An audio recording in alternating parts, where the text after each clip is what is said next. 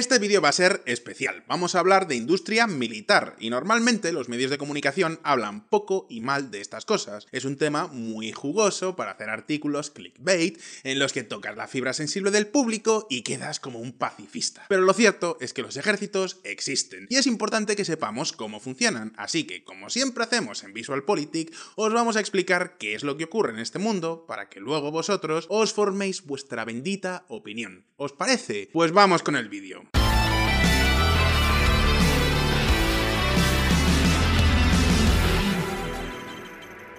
Estados Unidos tiene el mayor ejército del mundo, pero eso ya lo sabéis. Lo que seguro que no sabéis son las proporciones. Para que os hagáis una idea, cada año la Casa Blanca se gasta en defensa más que el PIB de toda Polonia. No sé si sois conscientes de la burrada que acabo de decir.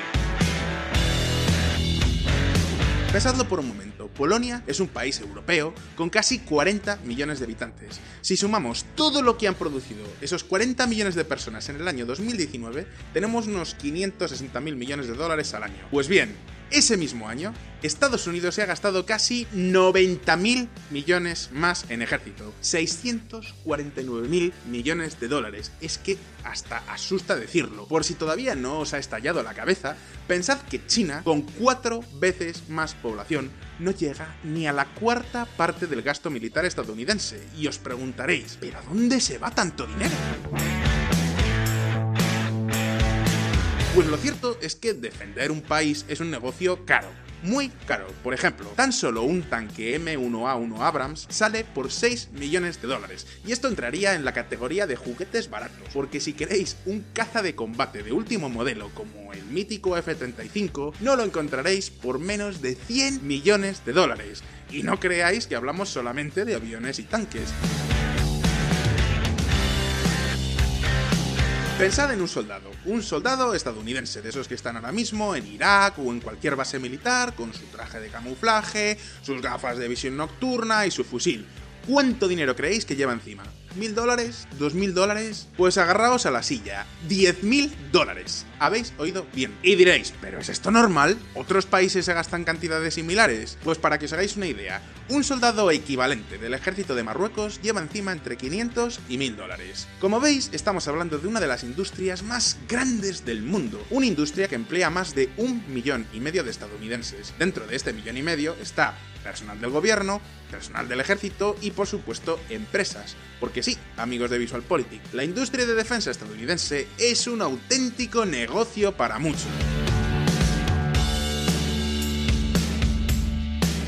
A estas alturas, la pregunta que todos os estaréis haciendo es, ¿pero de verdad Estados Unidos necesita tantísimo ejército? ¿De verdad necesita un ejército tan caro? A fin de cuentas, en este momento, Estados Unidos no está en ninguna gran guerra. ¿No sería mejor gastarse todo eso en cosas constructivas como salud, educación o simplemente bajar los impuestos a los sufridos ciudadanos estadounidenses? Hoy vamos a responder a estas preguntas y lo vamos a hacer de la mano de nuestro experto en defensa favorito, Yago Rodríguez, que escribe regularmente en la revista ejércitos.com Hola Fonseca y un saludo a todos los seguidores de VisualPolitik. Pues efectivamente, será discutible si es bueno que Estados Unidos gaste todo ese dinero en defensa, pero lo que está claro es que hay razones muy poderosas para que dicho gasto se produzca. Pero incluso habría que ir un paso más allá y plantearse si Estados Unidos está ganando dinero con todas estas ventas o realmente no le resulta rentable este gasto, esta inversión en defensa. Pues lo dicho, hoy vamos a responder a estas preguntas, pero antes... Antes vamos a ver un poco de historia.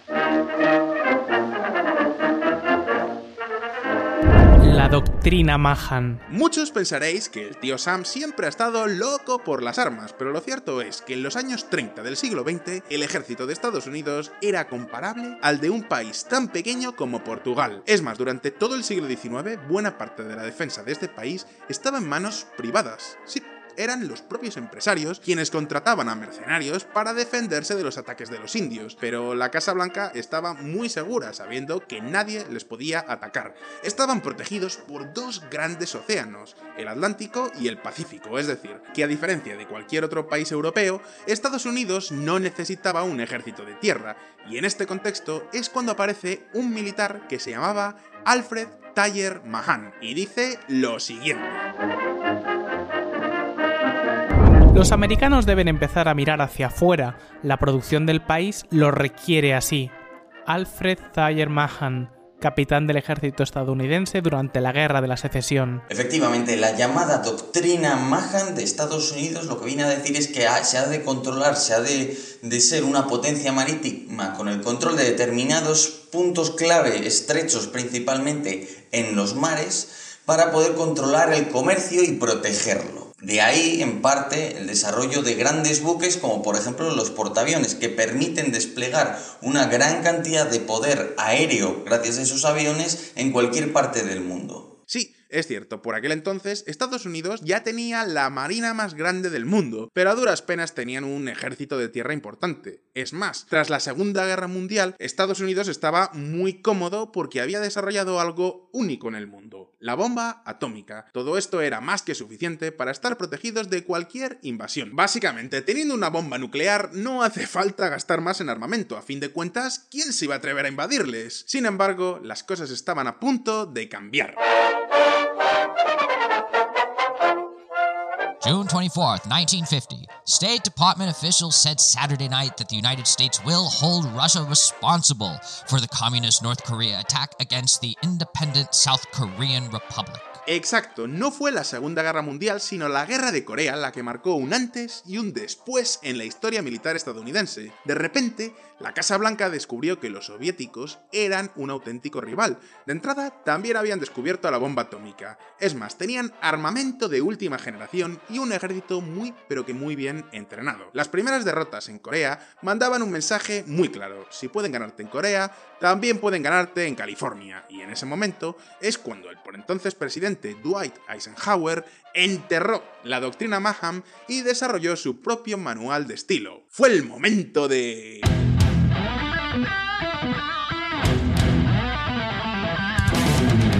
La estrategia de la disuasión. Tal vez os sorprenda, pero durante la Primera Guerra Mundial todavía había ejércitos montados a caballo y armados con lanzas. Por aquellos años, la guerra era una cuestión de fuerza numérica y de estrategia. La tecnología eh, era algo menor. Todo esto cambió durante la Segunda Guerra Mundial. Pensad que, por ejemplo, en plena Segunda Guerra Mundial, los alemanes eran capaces de atacar Londres a decenas de kilómetros mediante los cohetes V2 y que en esa misma guerra se desarrolló el proyecto Manhattan, que dio lugar a la aparición de las primeras bombas nucleares. En dicho proyecto, además, los científicos tuvieron un papel mucho más predominante que los militares, naturalmente. Aparte de eso, lo cierto es que esto marca un cambio tecnológico, un cambio en el que la cantidad, el número de soldados deja de importar en favor sobre todo de la tecnología. Y este concepto del complejo militar industrial precisamente es concebido por el presidente de Estados Unidos, Dwight D. Eisenhower. Nos hemos visto obligados a crear una industria permanente de armamento de proporciones inmensas. A esto hay que añadirle 3 millones y medio de hombres y mujeres que están directamente relacionados con la defensa. Cada año, solo en seguridad militar, gastamos más que todas las empresas de Estados Unidos. Este es el famoso discurso donde Eisenhower se despide porque ya deja el gobierno. Irónicamente, en esta charla, Eisenhower advertía a su sucesor de los posibles riesgos de gastar demasiado en ejército, pero lo cierto es que ya era demasiado tarde. La carrera militar había empezado y con ella una nueva doctrina militar, la estrategia de la disuasión. Disuadir. Inducir o mover a alguien a cambiar de opinión o a desistir de un propósito. Y para que lo podáis entender os voy a poner un ejemplo. Imaginaros un caza Spitfire de la Segunda Guerra Mundial. En este caso, el avión se puede remachar con un martillo y unos clavos y personal relativamente poco cualificado, por lo que se pueden fabricar muchos. Sin embargo, 20 años después tenemos el caza F-86. Un caza que supera la velocidad del sonido y que requiere de una estructura mucho más resistente, de una serie de aleaciones que no puedes remachar, que cualquier personal poco cualificado no te puede producir. ¿Y qué significa todo esto? Pues que antes era sencillo reconvertir la industria civil en industria militar, pero de repente se había vuelto imposible. En otras palabras, que si quieres disuadir a tus enemigos de un posible ataque, necesitas ser el líder tecnológico, y para ser el líder tecnológico no puedes parar de invertir en nuevas tecnologías, aunque estemos en tiempos de paz. ¿Os acordáis de un vídeo que hicimos hace un año donde hablábamos de la historia de Silicon Valley? Pues sí, el germen de lo que hoy en día es el centro mundial de la innovación fue precisamente la investigación militar. Pero esperad un momento, porque el concepto de disuasión va mucho, mucho más allá. Ahora mismo lo vamos a ver. Guerra Eterna. Al principio del vídeo os decíamos que hoy en día un soldado raso lleva encima más de 10.000 dólares en equipamiento de última generación. Y ya me imagino lo que estaréis pensando muchos. ¡Qué envidia! Por supuesto, a nadie nos gusta la guerra, a nadie nos gusta la violencia, pero a todos nos fascina la tecnología. ¿Os imagináis cómo sería probar todos estos cacharros por un día? Pues creedme, no sabríais ni por dónde empezar. Hoy en día, Cualquier soldado que está en el frente tiene que saber cómo manejar un dron, cómo usar la tecnología de camuflaje, porque no os creéis que es fácil, o incluso mandar mensajes en clave desde su equipo de radio. Os aseguro que nada de esto se aprende en dos tardes. Necesitaríais años enteros de entrenamiento. ¿Y todo esto qué significa para Estados Unidos? Pues que han tenido que acabar con el reclutamiento forzoso. Pensadlo bien, durante la Segunda Guerra Mundial todos los jóvenes estadounidenses estaban obligados a enrolarse en el ejército. Ahí se les daba una formación de unos meses y se les mandaba al frente. Durante la guerra de Vietnam, la Casa Blanca optó por una solución algo más moderada, el reclutamiento limitado, es decir, ya no eran todos los jóvenes, sino solo aquellos que cumplían unas características. Y sí, lo sé, podríamos discutir durante horas sobre si el reclutamiento forzoso es ético o no, pero hoy vamos a centrarnos en si es o no es efectivo desde un punto de vista militar. Y el problema con este sistema es que a duras penas tenemos tiempo de entrenar a los soldados. Básicamente, empieza la guerra, reclutamos a miles de chicos y como ya estamos en combate, pues tampoco podemos gastar mucho tiempo en educarles. Después, al terminar la guerra, les mandamos de nuevo para su casa y esperamos que comiencen una vida civil. Y de nuevo, cuando empiece una nueva guerra, empiece otra vez el mismo proceso. Todo esto es impensable hoy en día. ¿Por qué? Porque Estados Unidos necesita un ejército profesional. Es decir, gente que está en nómina y que se entrena todos los días. De nuevo, da igual si estamos en tiempos de guerra o en tiempos de paz. Los soldados profesionales no paran de entrenar porque siempre tienen que estar aprendiendo nuevas tecnologías. Pero la pregunta, la auténtica pregunta que nos tenemos que hacer ahora es... Vale, todo esto está muy bien, pero ¿de verdad es importante gastar tanto dinero en tantísimo capital humano, en tantísima tecnología? ¿De verdad les da algún resultado? Pues ahora mismo lo vamos a ver.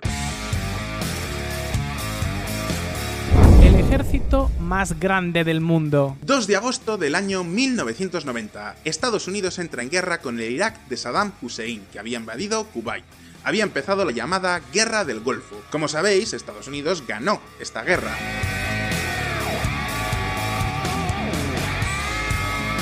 Pero de nuevo, lo realmente impresionante de esta guerra es el ratio de bajas. Se calcula, tirándolo a la baja, que en torno a 300 iraquíes habrían caído por cada soldado norteamericano. Es decir, que gracias a esa superioridad tecnológica y esa ventaja tecnológica de más de 10 años sobre el ejército iraquí, Estados Unidos consigue aplastar consigue que esta guerra sea un paseo militar. Pero ¿cómo hace Estados Unidos para tener un equipamiento tan avanzado? Pues de nuevo, gracias a lo que llamamos el complejo militar, es decir, la unión de gobierno con empresas privadas. Vamos a poner un ejemplo, el F-35. En el año 1992, la Casa Blanca sacó un concurso público para renovar su flota de cazas de combate. Se presentaron varias compañías, finalmente la ganadora fue Lockheed Martin. 28 años más tarde, el proyecto del F-35 ha terminado. Esto significa que a día de hoy Estados Unidos tiene el mejor avión de combate del mundo. Ni Rusia ni China pueden competir con el F-35 y eso se nota en el precio. Cada uno de estos juguetes cuesta más de 100 millones de dólares y diréis, menuda ruina económica para la Casa Blanca, ¿verdad? Pues no tan rápido. En 2018 salieron los primeros F-35 operativos y ahora, en 2019, ya podemos encontrar noticias como esta. Noruega se unió al proyecto del F-35. En noviembre de 2018, el ejército noruego seleccionó el F-35 como reemplazo de su flota de F-16. Exacto, la industria militar estadounidense es también una de sus principales exportaciones. Dicho de otra forma, Estados Unidos se gasta todos los años unos 650 mil millones de dólares en defensa, ¿verdad? Casi todo ese dinero se va en pagar nóminas de funcionario, mantenimiento de oficinas y compra de armamento. Pues bien, ¿cuánto decís que ingresan en exportaciones los Estados Unidos de América? Pues algunas estimaciones llegan a hablar de 400.000 millones de dólares solo en el año 2019. Es decir, que buena parte de ese gasto vuelve al país en forma de ventas. ¿Y qué pasa con el material que se queda obsoleto? Pues en muchos casos, cosas como esta. Estados Unidos aprueba la venta de aviones F-16 a Marruecos por valor de 4.800 millones de dólares. Y ya sé lo que estáis pensando. A ver, Fonseca, pero no nos has dicho que Estados Unidos se gasta un pastizal para estar a la cabeza en armamento. Pero si luego se dedica a vender armas al resto del mundo, pues, pues, pues ya me dirás tú qué liderazgo tecnológico, ¿no? ¿No pierden la ventaja? Pues sí, tenéis razón, y a la vez no. Veréis, el mercado de las armas está súper regulado. Cada vez que una empresa vende material a otro país, necesita la aprobación del Congreso. Todo esto significa que Estados Unidos solo vende a sus aliados, pero también implica una enorme arma de presión política. Os voy a dar un ejemplo, uno de los mayores aliados históricos de Estados Unidos es Marruecos. ¿Por qué? ¿Por qué se llaman tan bien? Pues tienen sus razones, creedme, os las explicamos en otro vídeo, pero ahora mismo quedaos con que Marruecos y Estados Unidos son aliados desde el siglo XVIII. En los años 70, como sabéis, Marruecos invadió el Sáhara, que era una colonia española, y España quiso defenderlo con sus tanques que, oh sorpresa, estaban hechos en Estados Unidos. Así que Washington llegó a Madrid y dijo, ¡Eh, España! Ven aquí, aquí. Mira, como te veo usando mis tanques para atacar a mi colega aquí, Mohamed Marroquí, es que me voy a cagar en la p... ¡Eh! Paquito, no te vayas todavía. Paquito, ven aquí que, que te tengo que seguir leyendo la cartilla. ¿Tú sabes quién te vende las ruedas, los tornillos y los repuestos de este tanque? Te los vende papi. Así que como vea uno de estos tanques dando vueltas por ahí, por el Sáhara, ¿sabes? Te va a vender repuestos, te va a vender repuestos tu p madre, Paquito, tu p madre. Ala, ya te puedes ir para casa a comer tortilla con alioli. Y si pensabais que eso de la presión política solo funciona con dictaduras, os equivocáis. Mirad lo que les pasa ahora a los noruegos. Los F-35 envían datos sensibles del ejército noruego a Lockheed Martin en Estados Unidos. ¿Cómo os quedáis? Cuando hablamos de armamento, todo esto del libre mercado, la globalización y tal, se va un poco como a freír churros. Y como os podéis imaginar, dentro de Estados Unidos hay una enorme presión para no dejar de gastar nunca en armas. Pensadlo bien. Hablamos de un millón y medio de personas que viven de la industria militar. Por ejemplo, cuando hablamos de SF-35, no solo se trata de mucho dinero para Lockheed Martin, también hablamos de miles de empleos. Y eso, mis queridos amigos de VisualPolitik, es un arma de seducción masiva, porque lo que más le gusta a un congresista de Texas es llegar a sus votantes y decir... Chavales, que acabo de conseguir que la nueva fábrica del F-35 esté en Texas. Ale, de nada, ¿eh? En otras palabras, que el lobby militar en Estados Unidos tiene una fuerza enorme. No solo hablamos de geopolítica, sino también de políticas de empleo. Y eso explica que aquel discurso de Eisenhower siga siendo de rabiosa actualidad. En los consejos de gobierno tenemos que protegernos de la influencia, buscada o no buscada, de la industria militar. El potencial desastroso de tanto poder fuera de lugar existe y existirá. Así que ahora la pregunta es para vosotros. ¿Os parece que Estados Unidos gasta demasiado en defensa o es importante mantenerse a la cabeza de la tecnología militar? Podéis dejarme vuestra respuesta en los comentarios. Y si queréis estar al día de lo que ocurre en el mundo de las Fuerzas Armadas, ahí tenéis mi canal en YouTube, Cosas Militares, o escribo habitualmente para el medio Political Room. Muchas gracias y ha sido un placer. Y como siempre, no olvidéis que sacamos vídeos nuevos todas las semanas, así que suscribíos a VisualPolitik y dadle a la campanita para no perderos ninguna de nuestras actualizaciones. Si os ha gustado este vídeo, dadle a like y nos vemos en el próximo. Un abrazo y hasta pronto.